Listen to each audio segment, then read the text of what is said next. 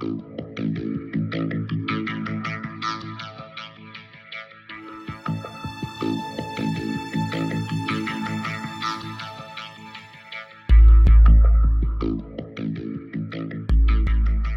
ich freue mich sehr, heute wieder einen Gast bei, zu Gast bei Lisa zu haben.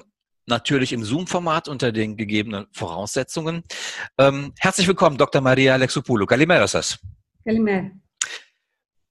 Dr. Maria Alexopoulou ist Historikerin. Ähm, sie ist derzeit ähm, beim Zentrum für Antisemitismusforschung in Berlin an der TU Berlin.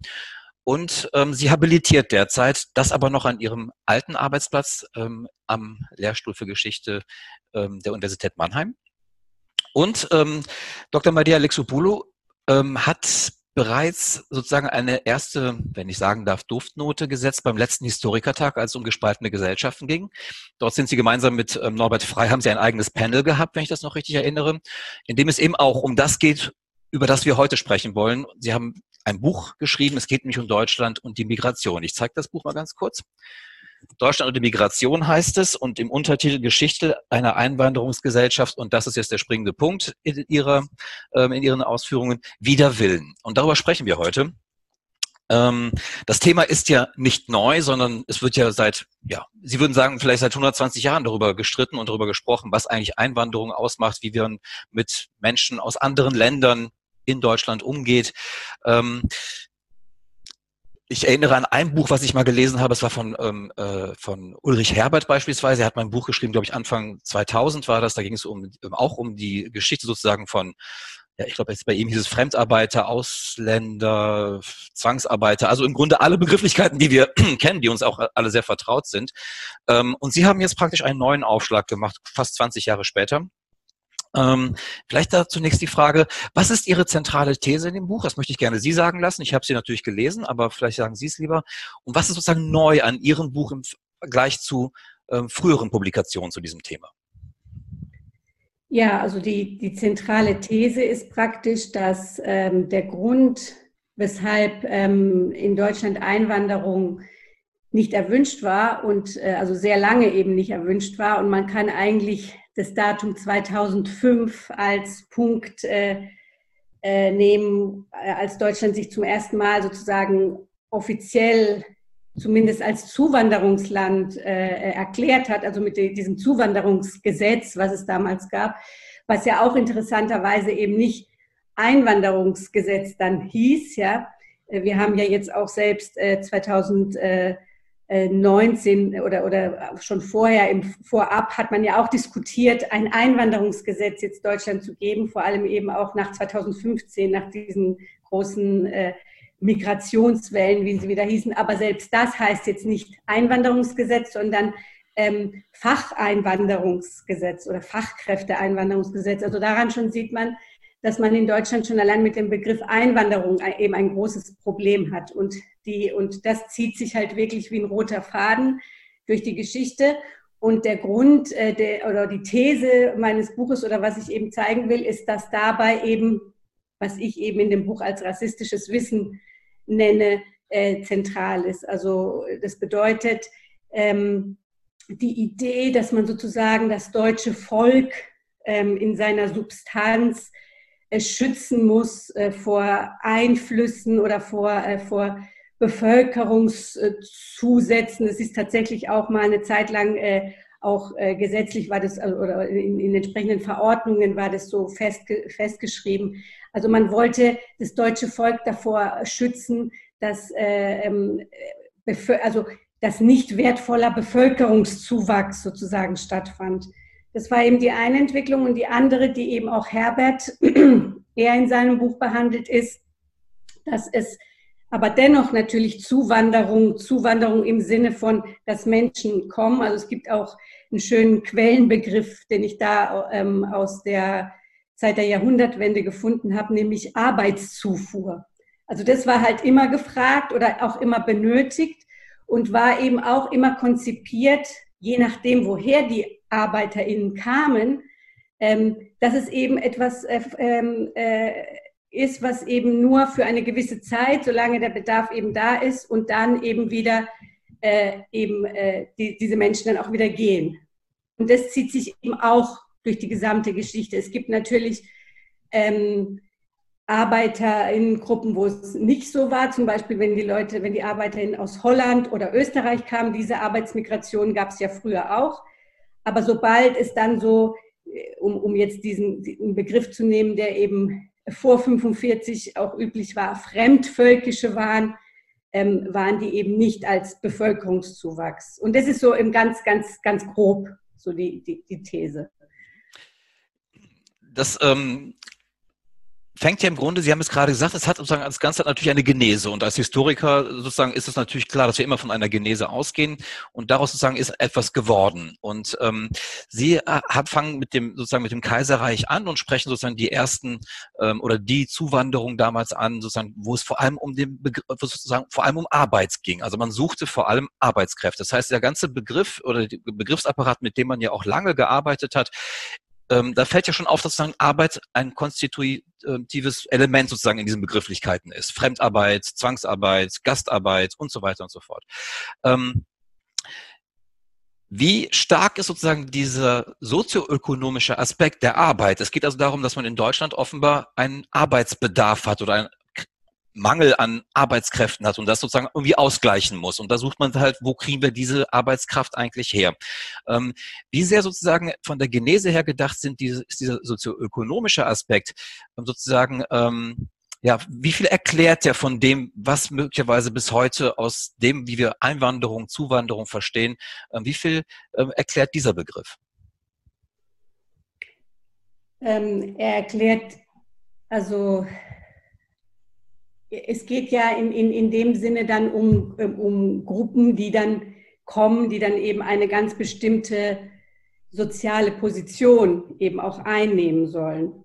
Und, äh, und was eben diese Arbeit ähm, kennzeichnet, im Gegensatz, es gab natürlich auch früher auch immer wieder Fachkräfte, die, die gekommen sind, also genau wie heute, wo man eben wirklich Fachkräfte auch sucht, aber Meist handelte es sich doch tatsächlich um Arbeitsplätze, die eben nicht mehr von Deutschen sozusagen gemacht werden wollten. Das fing ja schon eben im, äh, eben während des Kaiserreichs eben an, äh, in, im östlichen Teil auch schon Preußens, also schon, schon während der Preußenzeit eigentlich schon, bevor es schon das Kaiserreich konstituiert sich konstituiert hatte, gab es ja diese, diese, äh, diese Migrationsbewegungen ja auch schon, nur dass sie eben auch anders wahrgenommen und anders gehandelt wurden sozusagen, äh, weil natürlich auch diese Ideen, die dann äh, eben in dieser Zeit, in dieser Zeit der völkischen Bewegungen und Rassenideologien und Theorien, die haben sich ja so parallel, hat sich das ja alles so entwickelt, sage ich mal.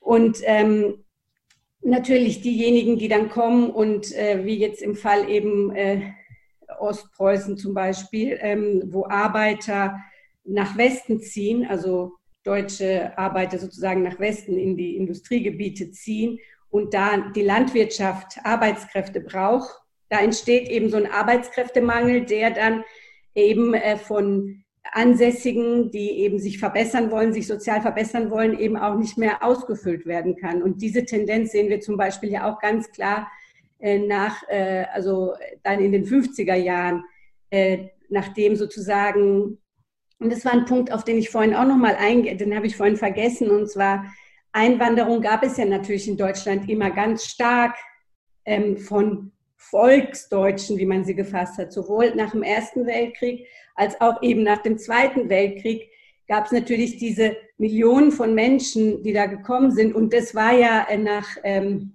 nach Begrifflichkeiten der Migrationsforschung, war das eine Einwanderung, die allerdings niemals so genannt wurde. Das wurde eben auch nie so genannt, weil die sind ja zurückgekommen oder eben geflohen oder vertrieben worden. Ja, also ähm, um das eben auch, und da hatten wir es halt tatsächlich mit dieser volksdeutschen Einwanderung zu tun, die eben natürlich auch soziale, gesellschaftliche Verwerfungen verursacht hat, aber die niemals eben auf die Weise ausgegrenzt wurde, sozusagen, ja.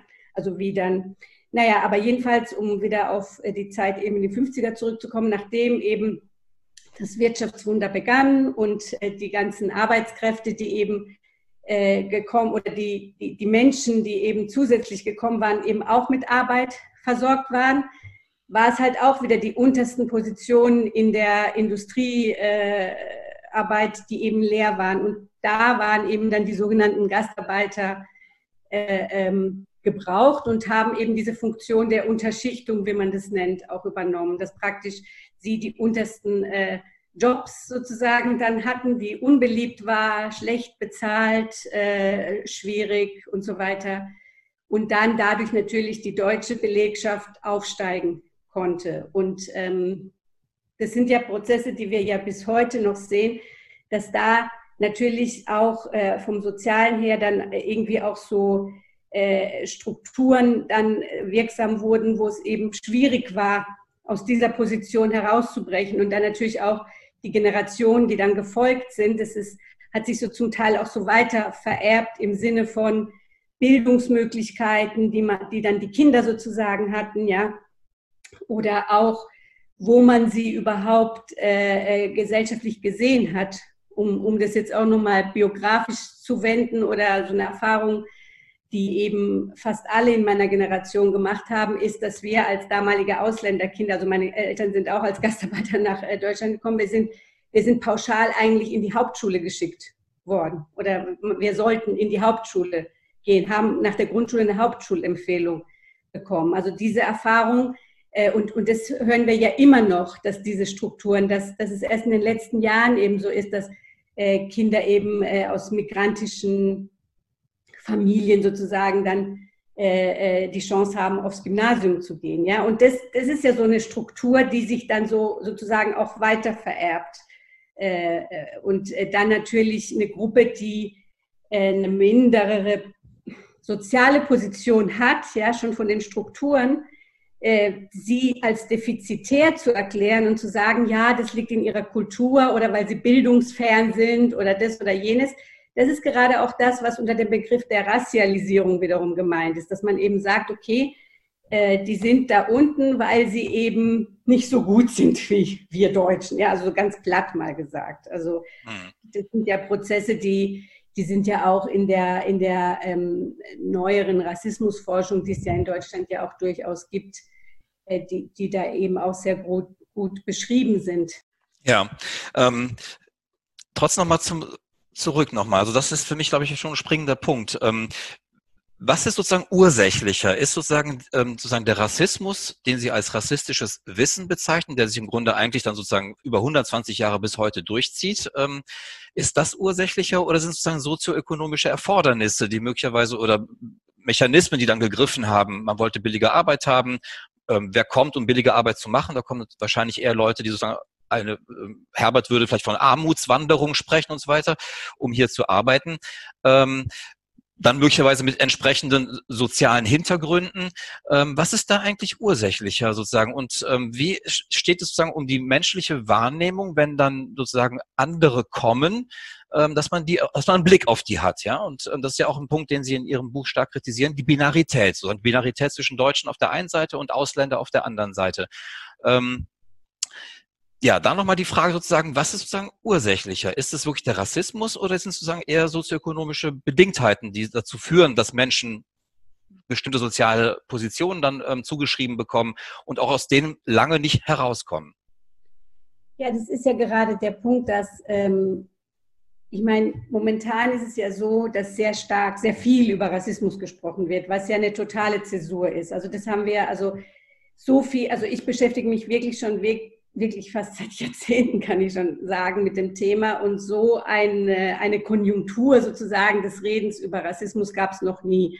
Was ja auf der einen Seite sehr positiv ist, dass wir endlich darüber reden. Auf der anderen Seite fällt mir natürlich, mir und vielen anderen natürlich auf, dass wenn über Rassismus gesprochen wird in Deutschland, eben es sehr diffus ist, was darüber, beziehungsweise nicht diffus, sondern es herrschen Vorstellungen vor, die eigentlich mit dem ähm, Begriff der modernen Rassismustheorie nicht viel gemein haben.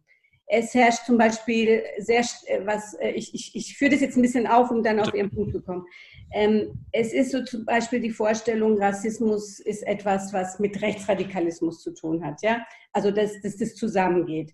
Das kann schon allein nicht stimmen. Ich will diese Vorstellung schon mal aufbrechen, indem ich sage, in den USA, die Demokratie sozusagen, ist Rassismus durchgängig ein Phänomen. Also Rassismus braucht nicht ein, nicht mal einen rassistischen oder rechtsradikalen oder rechten Staat, um zu existieren. Ja? Ähm, zweitens, Rassismus äh, oder die Vorstellung, Rassismus hat immer etwas mit schwarzen Menschen oder mit Hautdifferenzen zu tun. Das ist auch eine ganz bestimmte Vorstellung, auch eine gewisse Amerikanisierung der Rassismusvorstellung, würde ich das jetzt nennen, die direkt eben auch nach dem Weltkrieg hier auch stattfand, wo man sah, okay, äh, es ist eine segregierte Armee da, die war ja damals noch segregiert, also die Schwarzen sind was anderes. Es kommt eben auch aus diesen Vorstellungen, ähm, die es eben auch um die Jahrhundertwende sich eigentlich Allgemeinwissen waren, ja, es gibt diese drei großen Rassen, ja, gelb, schwarz, weiß. Also weiß hat man gar nicht so drauf geguckt, sondern eher auf gelb und schwarz. Also, und das herrscht halt auch hier vor, aber wenn man mal zurückgeht und guckt, welche Gruppen vor 45 hier in Deutschland eben von der extremsten Form des Rassismus überhaupt jemals ähm, irgendwie betroffen waren, dann waren diese Menschen, konnte man die phänotypisch nicht auseinanderhalten von eben die Juden, die jüdischen Deutschen oder, oder osteuropäische Jüden. Dann, ja, also die, die konnte man ja phänotypisch und die, und die Nazis haben ja versucht, mit allerlei äh, Orchestrationen zu sagen, ja, die sehen anders aus. Also man konnte es aber nicht, also das heißt, Rassismus ist auch nicht äh, etwas, was mit ähm, an der Haut immer hängt, ja. Ähm, dann herrscht hier die Vorstellung, dass Rassismus immer Gewalt ist oder Ausrottung oder Segregation. Ja, das sind Formen von Rassismus, aber das ist eben der Punkt, dass man Rassismus als etwas ganz Breites sieht, etwas viel Umfassenderes ähm, und was eben, eben nicht nur mit Einstellungen von Individuen zu tun hat, sondern das ganze System. Also dieser Begriff, ja, der, der ja auch im Sommer stark von ähm, schwarzen Aktivistinnen und, und Wissenschaftlerinnen eingebracht wurde ähm, in die Diskussion, eben dieser Begriff des systemischen Rassismus. Und systemischer Rassismus bedeutet, dass es wirklich in den Institutionen und Strukturen eingelassen ist und das, was Sie vorhin gesagt haben, diese sozial, sozialen Strukturen sozusagen schon so, ähm, so definiert, dass eben diese anderen, die von außen dazukommen oder die man eben othern will, also die, die nicht dazugehören sollen, schon in solche soziale Positionen fixiert, äh, aus denen dann eben all das andere entsteht. Ich kann es durch ein ganz einfaches Beispiel, das ist vielleicht zu banal, aber es ist irgendwie eingängig.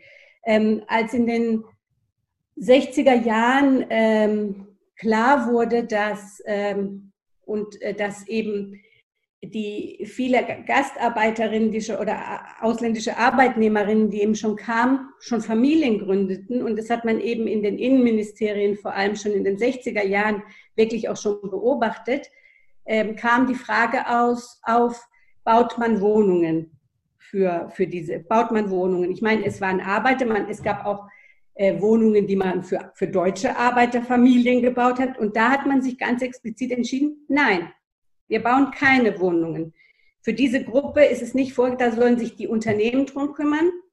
Und die, also wir bauen, also die, die, die, die, man hat eben für diese Arbeiter keine, äh, keine Politik betrieben oder, oder nicht, also die Gelder, die die zum Beispiel eingezahlt haben in die, in, als Steuern, nicht benutzt, um für diese Bevölkerungsgruppe sozusagen auch Investitionen zu tätigen oder Sozialinvestitionen sozusagen zu tätigen. Ja? Und das führte letztlich dazu, also nicht nur das, sondern viele andere Entwicklungen auch, dass in den 70er, 80er Jahren, schon in den 70ern, so diese Begrifflichkeiten vom Ausländerghetto aufkamen. Ja, weil, weil einfach dieses Wohnungsproblem, das war vor allem in den 70er, 80ern, war das eins der, der größten Probleme äh, und hatte eben, dann kam natürlich so, so Narrative wie, ja, die wollen ja keine Miete bezahlen. Die wollen nicht so viel Miete bezahlen. Ja, die, die, äh, die wollen das Geld sparen, um wieder zurückzugehen. Klar, natürlich wollten die, die Leute keine Luxus, kein Geld für Luxus. Also ja, also es waren ja Arbeiterfamilien, ja. Ähm, aber es gab eben auch zu der Zeit Studien, die gezeigt haben, dass selbst in diesen Immobilien, die viele nicht eben auch nicht mehr wollten. Auch da hat so eine Unterschichtung stattgefunden. Selbst da haben sie höhere Preise bezahlt. Also der, der, der, der Quadratmeterpreis war höher als der von deutschen Mietern. Also da sieht man, wie das alles irgendwie so ineinander greift und gar nicht so einfach zu erfassen ist durch so, ja, ähm, irgendwelche offene Rassenideologien oder Aussagen, wie sie jetzt die AfD. Also Rassismus ist viel, viel breiteres äh, Feld sozusagen. Aber nehmen wir ruhig das Beispiel auf, was Sie gerade erwähnt haben, beispielsweise die, ähm, das Thema Wohnungen sozusagen oder wie wohnen eigentlich die Gastarbeiter, die Ausländer, die damals gekommen sind. Ähm, wäre das sozusagen eher rassistisch motiviert sozusagen, dass sie eben in diesen Notunterkünften, das waren ja teilweise furchtbare Verhältnisse, in denen die gewohnt haben, Baracken wurden aufgebaut, ähm, ähm, in Bunkern haben die teilweise sogar noch gelebt aus dem Weltkrieg und so weiter und so fort, ohne hygienische Anlagen und so weiter, sanitäre Anlagen und so weiter und so fort. Oder war das eben das, was Sie eben schon mal erwähnt haben, war das sozusagen ein ganz anderes Kalkül, was dahinter steckte, nämlich die kommen, die sollen hier arbeiten, die sollen uns ein bisschen helfen bei der Wirtschaft, weil wir haben ja Mangel da und dort und so weiter. Und dann sollen die aber auch wieder gehen. Also sozusagen war das Kalkül, was dahinter steckte, eher sozusagen, was ich nochmal sagen würde, ein sozioökonomisches Kalkül, vor allem in dem Fall ein wirtschaftlich begründetes Kalkül. Oder ist das rassistisch gewesen, sozusagen so zu handeln? Also wollte man den, die Menschen bewusst sozusagen unterschichten, äh, nicht unterschichten wäre falsch, aber bewusst sozusagen ähm, niedrig halten, bewusst in diesen ärmlichen Verhältnissen halten. Ähm, was ist da wirklich sozusagen eigentlich das leitende Motiv gewesen? Also erstens, sowieso finde ich, kann man nie, ähm, äh, alles besteht ja aus mehreren Akteurinnen-Ebenen und es gibt nie das eine. Ja, es, es gibt da ein Potpourri an, an, an, an äh, Hintergründen und so weiter. Und letztlich geht es ja darum, in der, in der Analyse und Hermeneutik dann die Sachen herauszufinden. Und der Punkt ist, dass ich mir natürlich jetzt ganz spezifisch gerade diese Sache anschaue, weil diese Sache einfach bislang nicht angeschaut wurde oder nicht ernsthaft angeschaut wurde. Das heißt ja nicht, dass auch diese ganzen Sachen miteinander verschränkt sind. Und das will ich ja gerade auch sagen mit diesem Begriff, diesem, dieses Systemischen. Ja? Die Dinge sind miteinander verschränkt. Die Frage, die man sich stellen muss oder die ich mir an irgendeinem Punkt, als ich angefangen habe, wie gesagt, vor vielen Jahren, auch schon vor 2015, auch mir Gedanken zu diesem Thema zu machen, ist, warum ist man eigentlich so sehr gegen Einwanderung? Warum eigentlich? Also, wenn man sich die Erklärungen anschaut, die sind schon äh, sehr fadenscheinig oder man kann die auch schnell dekonstruieren. Zum Beispiel hieß es äh, sehr lange Deutschland, also, also so irgendwann in den 60ern oder so hieß es, äh, oder in den 50ern noch, Deutschland ist überbevölkert. Okay. In den 70ern aber begann eben diese Tendenz des Bevölkerungsschwunds. Und dieser Bevölkerungsschwund, wenn man sich das statistisch anschaut, wäre eigentlich, ähm, also äh, wurde aufgehalten durch Migration und durch die höhere Geburtenrate unter, unter den Eingewanderten, ja. Und erst an 2003, glaube ich, war dann der Punkt, wo man dann eben auch statistisch gesehen hat, dass dieser Bevölkerungsschwund wieder eingesetzt hat, weil sich eben das reproduktive Verhalten auch der Migranten angepasst hat an die Gesellschaft und so weiter, ja. Und das war auch der Punkt, wo man wieder anfing, von Seiten der Wirtschaft jetzt zu sagen, okay, wir brauchen Einwanderung, wir haben zu wenig, also damit will ich sagen, dass diese Argumente oder dass der letzte Grund, den ich finde, ähm, gegen Einwanderung, eben dieses, diese, diese Angst vor Überfremdung sozusagen, diese Angst vor, ähm, das hat man eben ähm, ähm, früher eben, äh, was weiß ich, in den 50ern, 60ern finde ich natürlich noch in den Akten begriffen, wie wir müssen den deutschen Volkskörper bewahren. Also wie, also wie gesagt, nach dem Krieg noch, ja. Ähm, äh, dann äh, wird es natürlich, das Sprechen darüber verändert sich. Ähm, und äh, letztlich kommt es bis zu dem Punkt, wo man heute sagt, ja, wir müssen die deutsche Demokratie bewahren vor den demokratiefernen denen. denen. Und natürlich die Politik, die ein Staat, eine Gesellschaft, die Haltung, die sie hat, die ist entscheidend, wie sich natürlich auch diese, diese Einwanderinnen dann entwickeln. Mhm. Wenn man sie über Jahrzehnte bewusst aus dem politischen Prozess herauslässt, ja, dann können sich diese Menschen nicht in einer Demokratie sozialisieren, weil sie ja nicht, weil sie ja keine Bürgerinnenrechte haben, ja. Mhm. mhm. Also ja. Es ist halt, es ist halt, es ist ein, es ist sehr komplex, ja. Es ist ein sehr komplexes Bild. Und ja. wenn man, finde ich, mit dieser Perspektive mal reingeht und die Quellen auch noch mal neu liest, dann entfalten sich andere äh, ähm, Erklärungen als die, die bisher so üblich waren, sage ich mal. Mhm. Ich glaube, Komplexität ist hier ein ganz wichtiger Begriff sozusagen. Also es scheint doch sehr schwierig zu sein, sozusagen die Verhältnisse, die wir haben, mit Blick auf Migration, auf Einwanderung, auf Zuwanderung, sozusagen auf eine Sache zu reduzieren, sondern offenbar spielen da sehr, sehr viele Faktoren mit. Das kann eben reichen von, wie wir gerade schon festgestellt haben, von rassistischen Vorstellungen, rassistischem Wissen, was Sie ähm, so nennen, aber eben auch von vielen komplexen anderen Zusammenhängen, sei es wirtschaftlich, sei es ideologisch, politisch, aber auch historisch bedingt beispielsweise, wenn man sich anschaut, und Ihre Frage ist ja sehr berechtigt, warum ist man bei Zuwanderung, Einwanderung immer so, ja, mit so vielen negativen Gefühlen sozusagen, ähm, warum ist das so behaftet mit so negativen Gefühlen? Da würde man ja als, als Historiker oder Historikerin eben tatsächlich sozusagen mal fragen, wo kommt das eigentlich her? Und dann leitet man möglicherweise auch her, wo kommt der Volksbegriff ähm, in der deutschen Nation her? Welche Relevanz hat der da tatsächlich? Was hat das mit historischen Ursächlichkeiten zu tun, als man eben ein sehr später Nationalstaat war und eben gerade sehr darum bemüht war, sozusagen verschiedene ähm, ja, Identitäten, regionale Identitäten, Sachse, Bayer, weiß was ich was, sozusagen unter einen Hut zu bringen und sozusagen eben einen Volk sozusagen zu gießen oder irgendwie hinzukriegen, dass man dann möglicherweise ist das Gesetz von 1913 sozusagen, wer Deutscher ist, auch mit ein Resultat dessen sozusagen, was die deutsche Nationsbildung sozusagen betrifft. Also wir haben viele Möglichkeiten sozusagen den, den, den, den gegenwärtigen ähm, Verhältnissen sozusagen auf den Grund zu gehen. Ähm, und wenn es um Komplexität geht, muss ich Sie auch nochmal fragen, sozusagen, wie weit ist gerade bei so einem Thema wie das, was jetzt gerade auch so virulent ist, was auch so stark diskutiert wird, auch mit vielen Emotionen behaftet ist, sozusagen, wie würden Sie als Wissenschaftlerin sagen, muss man sozusagen da haushalten, was gerade die emotionalen Ökonomien angeht? Also wie sehr geht es sozusagen um Verstehen dessen, was passiert ist und was wir möglicherweise haben und möglicherweise aber auch einem engagierten Anliegen, Dinge eben auch vielleicht zu verbessern, weil Sie sagen gerade, woher kommt das eigentlich? Können wir das nicht anders machen? Wo sehen Sie da die Grenze? Ähm, ich, ich wollte ganz kurz noch auf den Punkt zurückgehen, den Sie vorhin genannt haben mit der deutschen Nationsbildung. Was da eben auch in den etablierten Narrativen eben viel zu wenig mitgedacht wird, was aber auch von der Forschung momentan auch sehr stark und schön aufgearbeitet wird, ist, dass dieses ähm, Bild des Volkes und die Abgrenzungstendenzen sozusagen, die, die da ähm, äh, am, am Zuge waren oder, oder ähm, die waren eben auch sehr stark geprägt von diesem deutschen Empire Building sozusagen. Zum einen eben äh, äh, in, in, den außer, in den überseeischen Kolonien, wo man eben auch als späte Kolonialmacht eben ganz schnell da äh, sich etablieren wollte, aber dann eben auch im Osten, im Osten Europas, wo man eben auch sehr lange so eine, so, man spricht inzwischen von einer wirklichen Kolonialpolitik, die eben da auch betrieben wurde.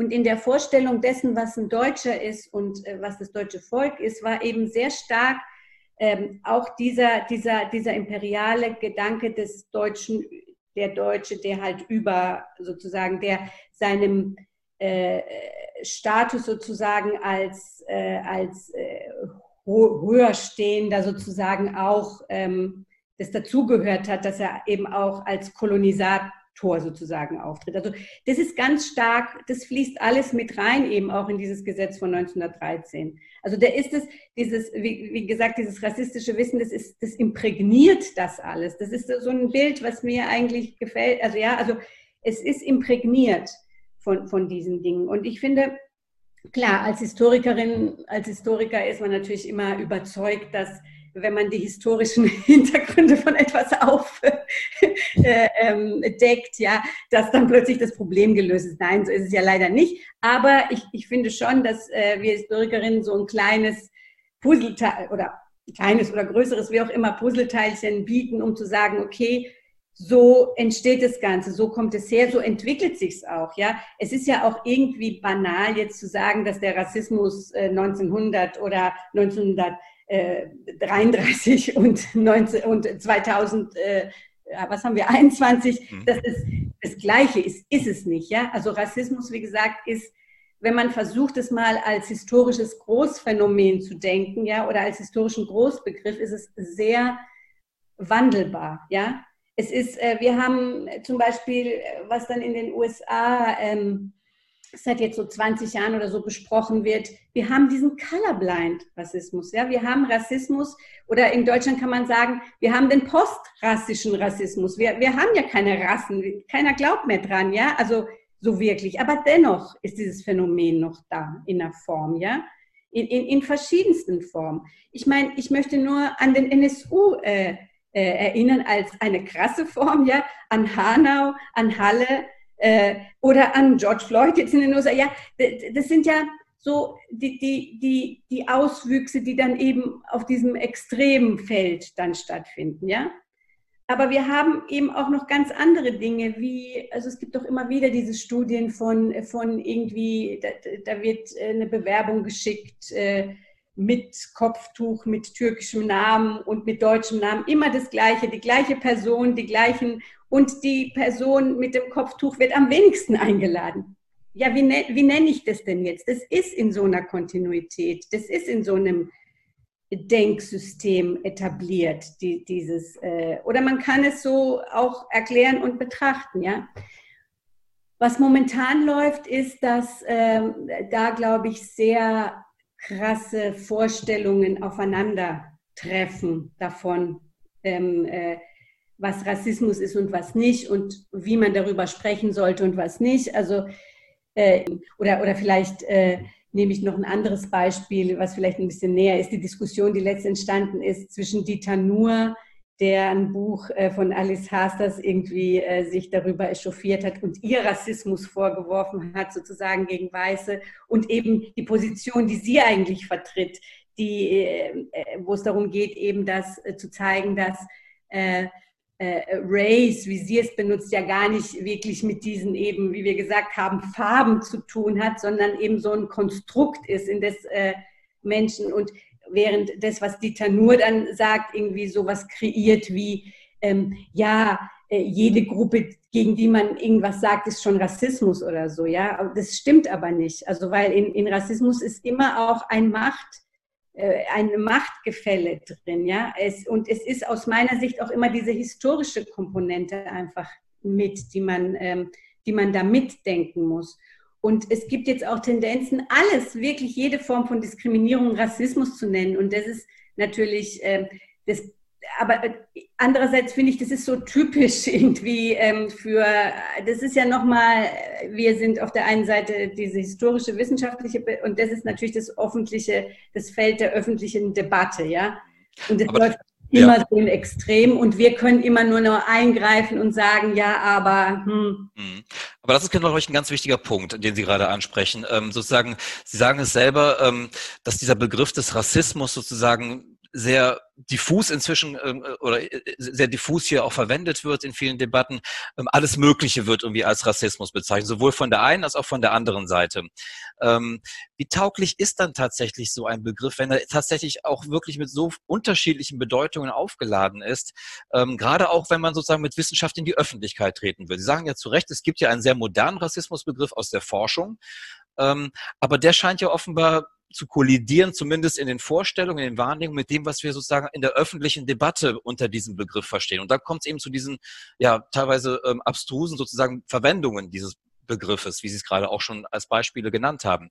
Ähm, und dann noch weiter die Frage sozusagen, wenn denn so viel sozusagen unter dem Rassismusbegriff be verstanden werden kann, und das ist mir während der Lektüre Ihres Buches passiert, da kommt ja auch die eine Passage mit äh, Fanon, wo Sie sozusagen sagen wir, ähm, ne, dieses ähm, äh, äh Onkel Toms Hütte-Syndrom, ähm, äh, dass ich mich selber gefragt habe, naja, bin ich jetzt auch Rassist sozusagen? Ähm, müsste ich mich selber hinterfragen, wie viel eigene Rassismen sozusagen in mir selber stecken? Ähm, jetzt würde ja vielleicht jemand sagen, wie Sie auch oder auch wie ich oder, oder vielleicht auch andere. Naja, ich bin ja selbst jemand mit Migrationshintergrund. Ich weiß gar nicht, ob man das überhaupt so heute richtig sagt, was der richtige Begriff ist. Ähm, ich kann ja gar kein Rassist sein, weil ich ja sozusagen selbst sozusagen eine, immer wieder eher Opfer von Rassismus sozusagen bin. Also Sie merken vielleicht sozusagen, es ist so schwierig mit diesem Begriff umzugehen und ihn wirklich als einen griffigen Be äh, Begriff sozusagen parat zu haben, um damit vielleicht das zu bezeichnen, was Sie gerade auch in Ihrem Buch sozusagen als rassistisches Wissen, als Rassialisierung, als Rassismus bezeichnen, oder?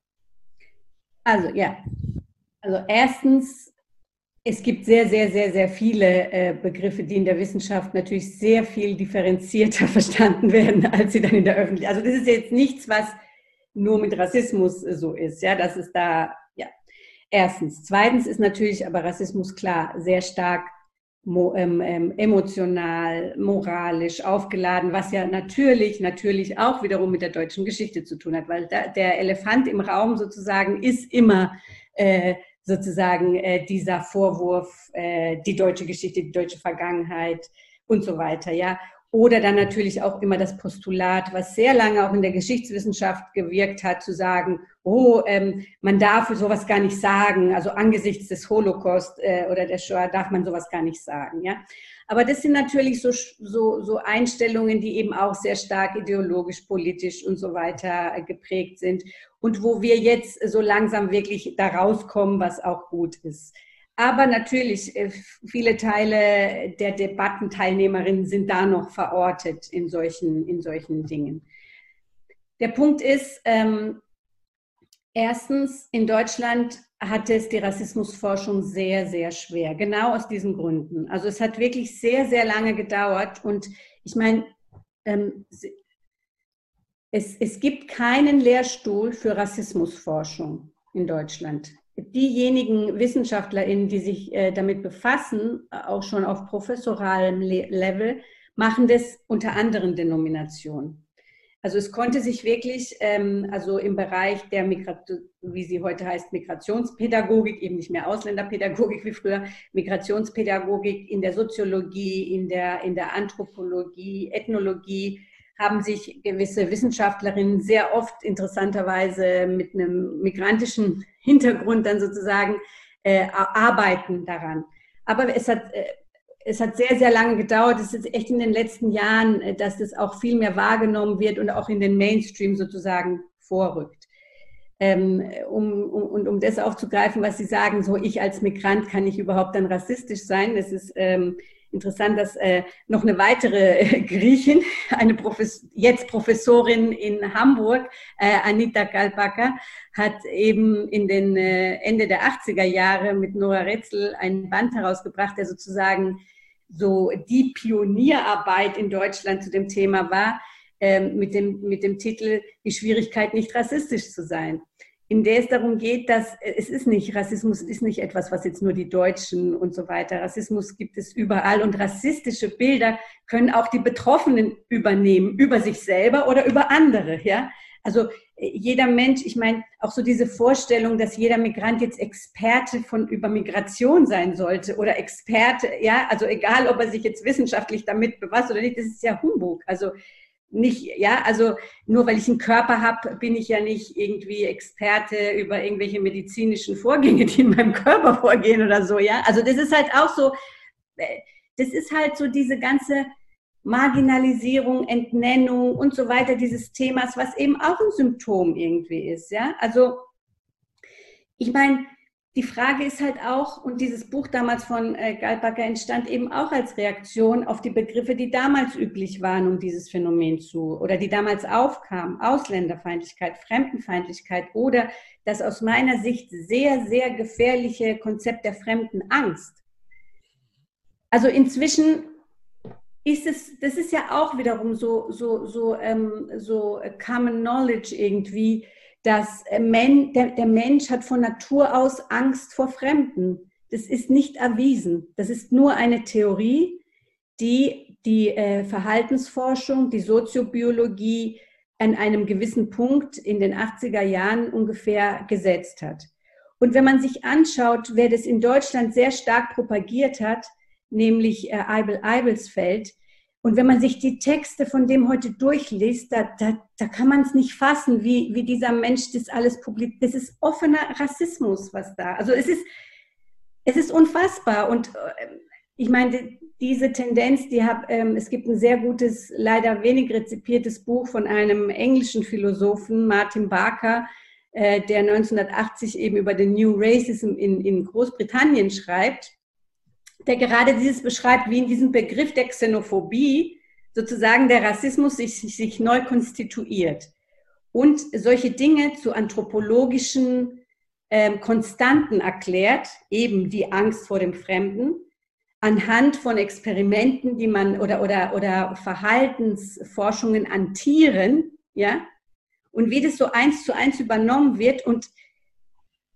die, wie die Politik dann auch, er zeigt es eben am Beispiel der englischen Politik, diese Argumente aufgreift, um dann eben äh, Abwehrreaktionen in ihrer Bevölkerung zu, zu normalisieren und zu legitimieren, zu sagen, okay, natürlich müssen wir es ernst nehmen, dass unsere Bürger Angst haben, sie haben Angst vor den Fremden, wir müssen sie schützen, also müssen wir die Fremden sozusagen rausschmeißen, entrechten oder, oder nicht zulassen, dass sie Teil von uns werden. Also es ist halt, es, und, und es, es existiert weiterhin auch kein Beweis. Es ist ja oft so diese, dieser Anspruch dieses Positivist, dieser positivistischen Wissenschaft, sozusagen, okay, das ist jetzt bewiesen. Aber es ist weiterhin auch eine Theorie. Das muss man eben auch. Vielleicht noch einen ganz kleinen Satz was natürlich in diesem Buch jetzt nicht so zum Tragen kommt, sondern dann eher in meiner Habilitation, die ich ja jetzt momentan schreibe.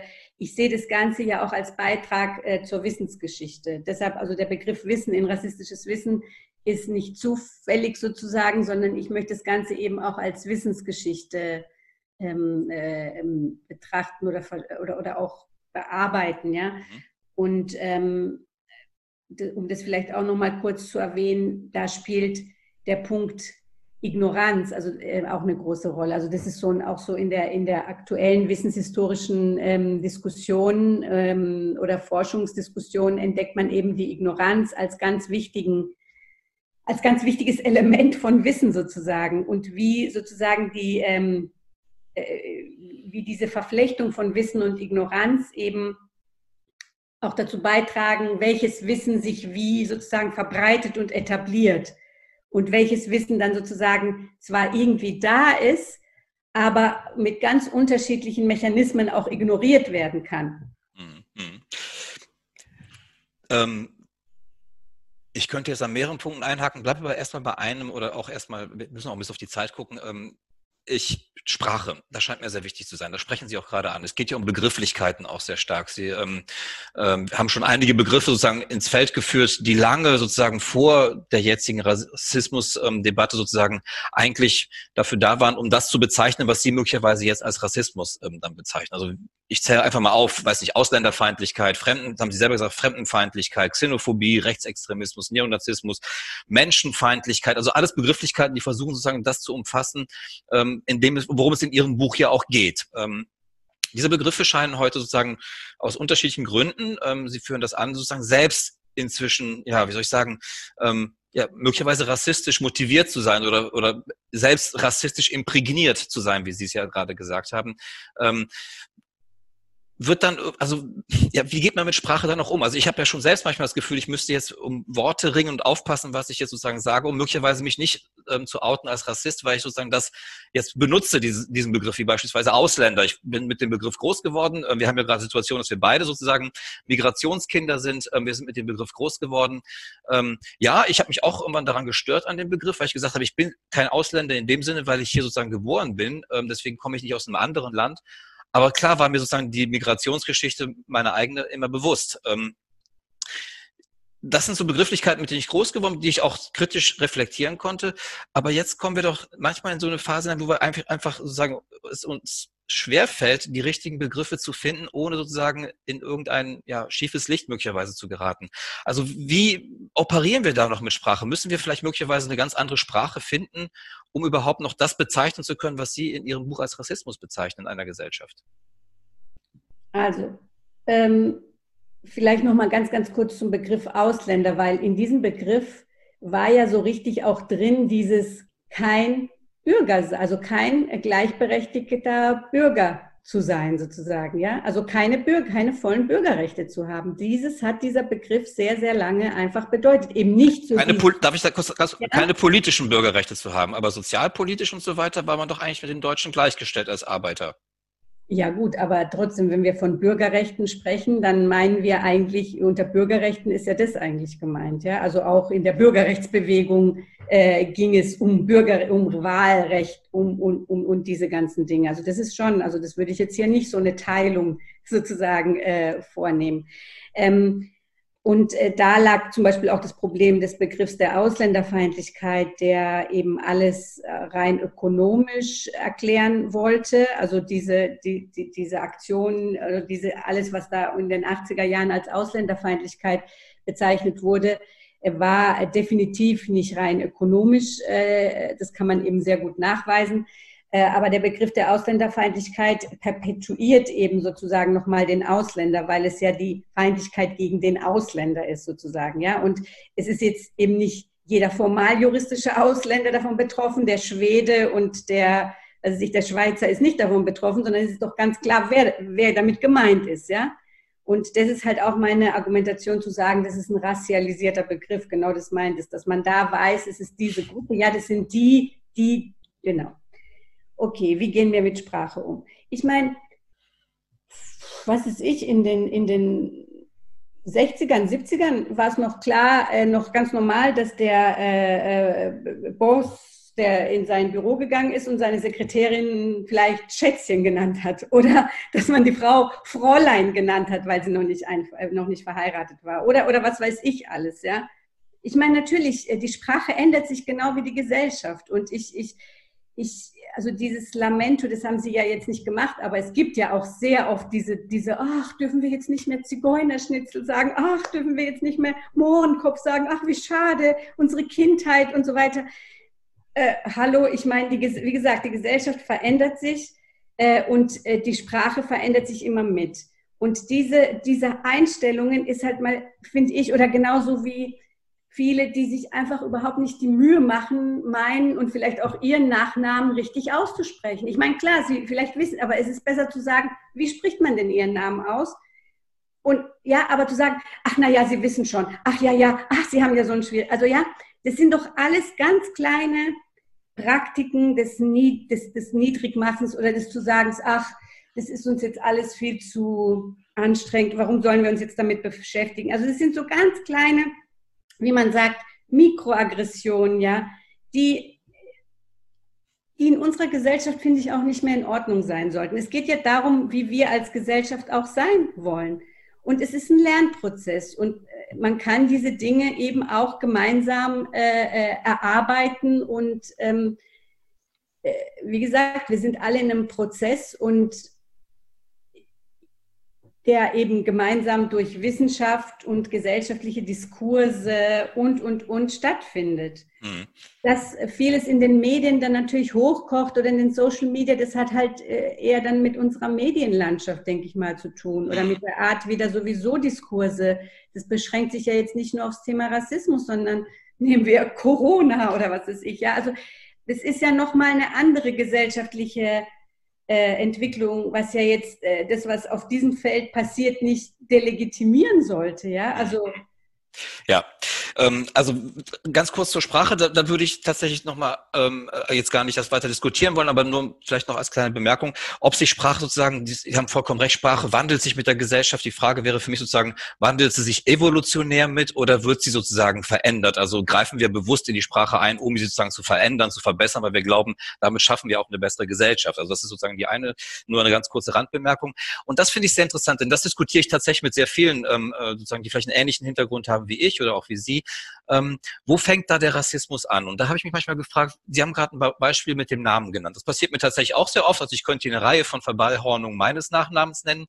Ähm, ist es nicht auch so ein bisschen davon abhängig, wie ich sozusagen das aufnehme? Also sozusagen bin ich da eher möglicherweise etwas empfindlich und sage halt, du, das finde ich nicht in Ordnung. Das zeigt, du willst mich sozusagen eigentlich irgendwie so ein bisschen abwerten, weil du es nicht richtig aussprichst oder nimmst dir nicht die Zeit und so weiter. Oder kann ich sozusagen auch so eine Position einnehmen, ähm, naja, ein bisschen einfältig von meinem Gegenüber, aber gut, dann ist es halt so. Ähnlich zu so Sachen wie, boah, du sprichst aber echt gut Deutsch, ja.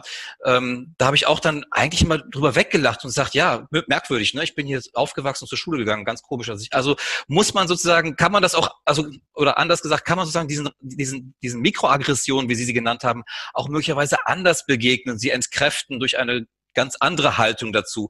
Oder ist man sozusagen schnell sozusagen in dieser ähm, Rolle sozusagen, dass man sich angegriffen fühlt, dass man sich abgewertet fühlt und dass man da sozusagen das als eine Degradierung sozusagen des eigenen Ich sozusagen empfindet. Also gibt es da nicht auch Spielraum möglicherweise, vielleicht auch das mit einem, ja, mit einer gewissen ja, fast mit so einer humoristischen Distanz das irgendwie auch sehen. Also ist das alles wirklich immer sofort böse gemeint gewesen? Wollten die Leute mich abwerten? Oder würden sie dann eben sagen, naja, das ist in den Leuten so tief drin, das machen die halt einfach, sind sich deswegen gar nicht, dessen gar nicht bewusst, aber sie perpetuieren sozusagen diese Rollenmuster.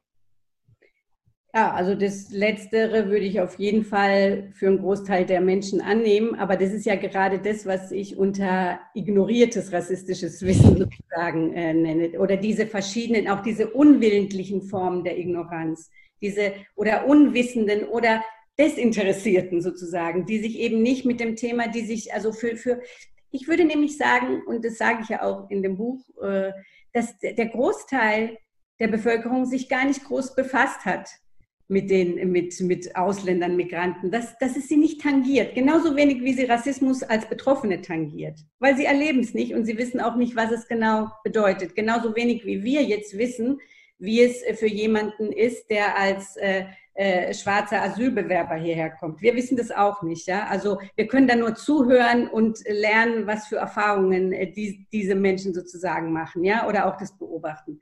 Ähm, ich meine, das, was Sie eben beschrieben haben, das tun wir seit Jahrzehnten. Das haben wir über, seit Jahrzehnten ge ge getan, dass wir darüber hinweggeschaut haben, dass wir äh, so sind uns, ist unsere Elterngeneration hat gelebt, ihr ganzes Leben, seit junge Leute, die gesagt haben, na ja, wir sind ja ja die Fremden, wir können ja nichts anderes erwarten.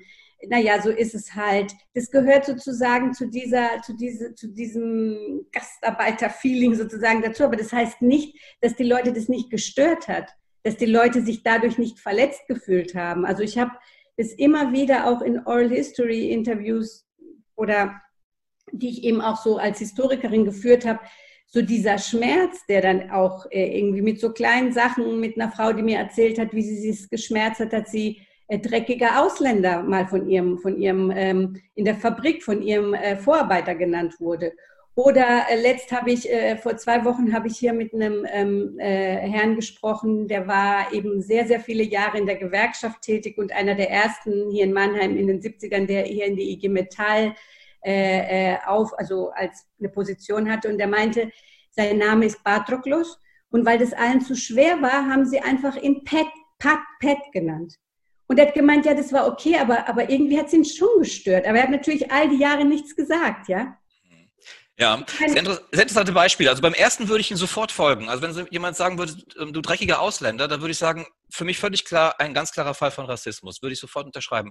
Bei dem Beispiel mit dem Pet bin ich mir nicht ganz sicher. Da würde ich tatsächlich mit Ihnen drüber diskutieren. Aber wir müssen das jetzt gar nicht ausdiskutieren. Aber da würde ich mich wirklich fragen, ich kenne das auch von vielen deutschen Namen, die irgendwie, weiß nicht, ähm, Hans ähm, Müller-Holbein und so weiter, den ich ja Mülli nennen oder sowas. Also das, das kenne ich umgekehrt genauso. Also da weiß ich nicht sozusagen, ob man, ja, wie da sozusagen der Grad oder die, der Empfindlichkeit sozusagen ist. Ja? Das Beispiel ist jetzt vielleicht irgendwie, aber wie gesagt, ich habe auch, äh, wie oft irgendwie wurde mein Name falsch gesagt und falsch ausgesprochen und, und, und, und nicht, und nicht von Leuten, die ungebildet waren. Das waren an Universitäten. Das war, ja, also, wo es wirklich nichts damit zu tun hat, dass man sagt, okay, das ist jetzt, das überfordert jetzt mein Gegenüber. Es war ein Unwille, sich damit zu befassen und ich sage Ihnen jetzt ein Beispiel, wo wir diesen mit dem Deutsch, gut Deutsch sprechen. Wie oft habe ich das gehört? Ah, Sie sind bestimmt mit einem Griechen verheiratet. Oder ah, äh, äh, was weiß ich alles. Äh, ja, ah, wie kommt, ja, dass ich so gut Deutsch spreche und so weiter. Ja. Und das geht nicht. Und das ja. ist etwas, darüber rede ja nicht nur ich. Das ist ja eine ganze Generation von, von Menschen, die angefangen haben, irgendwann darüber zu reden und zu sagen, stopp, ja, nee, ich möchte Ihnen das auch gar nicht kleinreden. Also wenn Sie sich davon verletzt fühlen und so weiter, möchte ich Ihnen das gar nicht nehmen, das Gefühl. Ähm, da fühlt möglicherweise jeder ein bisschen anders und so weiter.